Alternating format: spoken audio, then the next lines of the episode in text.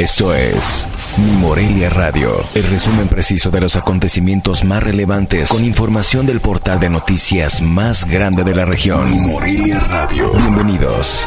Este 9 de julio del 2020, estas son las noticias. En el contexto de la emergencia sanitaria por el COVID-19 y atendiendo al calor del semáforo epidemiológico nacional, las guarderías del Instituto Mexicano del Seguro Social abrirán sus instalaciones a partir del 20 de julio a fin de hacer una exhaustiva revisión de protocolos sanitarios y actividades de capacitación, informó el director de Prestaciones Económicas y Sociales, el doctor Mauricio Hernández Ávila. Michoacán registra 409 casos de dengue, de los que 38 presentan signos de alarma, de acuerdo al reporte epidemiológico de la Secretaría de Salud de Michoacán correspondiente a la semana 27. A la fecha, la entidad no registra defunciones o brotes de casos y se mantiene libre de Zika y chikungunya.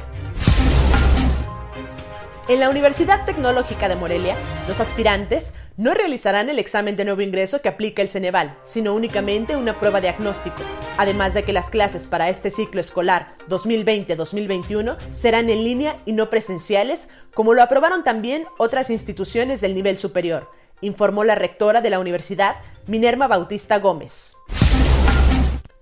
El COVID-19 no da tregua en Michoacán. Al corte más reciente, se reportaron 151 nuevos casos y 16 defunciones a causa del virus, por lo que se llega a un acumulado de 6.835 pacientes contagiados y 536 muertes provocadas por el coronavirus. Esto de acuerdo al reporte diario emitido por la Secretaría de Salud en el Estado. El 17 y 18 de julio se proyectarán las primeras películas en el Autocine Morelia.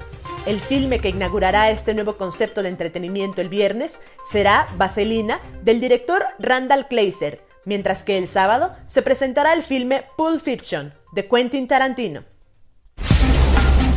En la alberca medallistas olímpicos que administra el Instituto Municipal de Cultura Física y Deporte se ha implementado un protocolo de salud para ingreso y salida de los usuarios con el cual se busca evitar el contagio del virus del COVID-19, indicó el director de la dependencia, Francisco Torres Zambrano.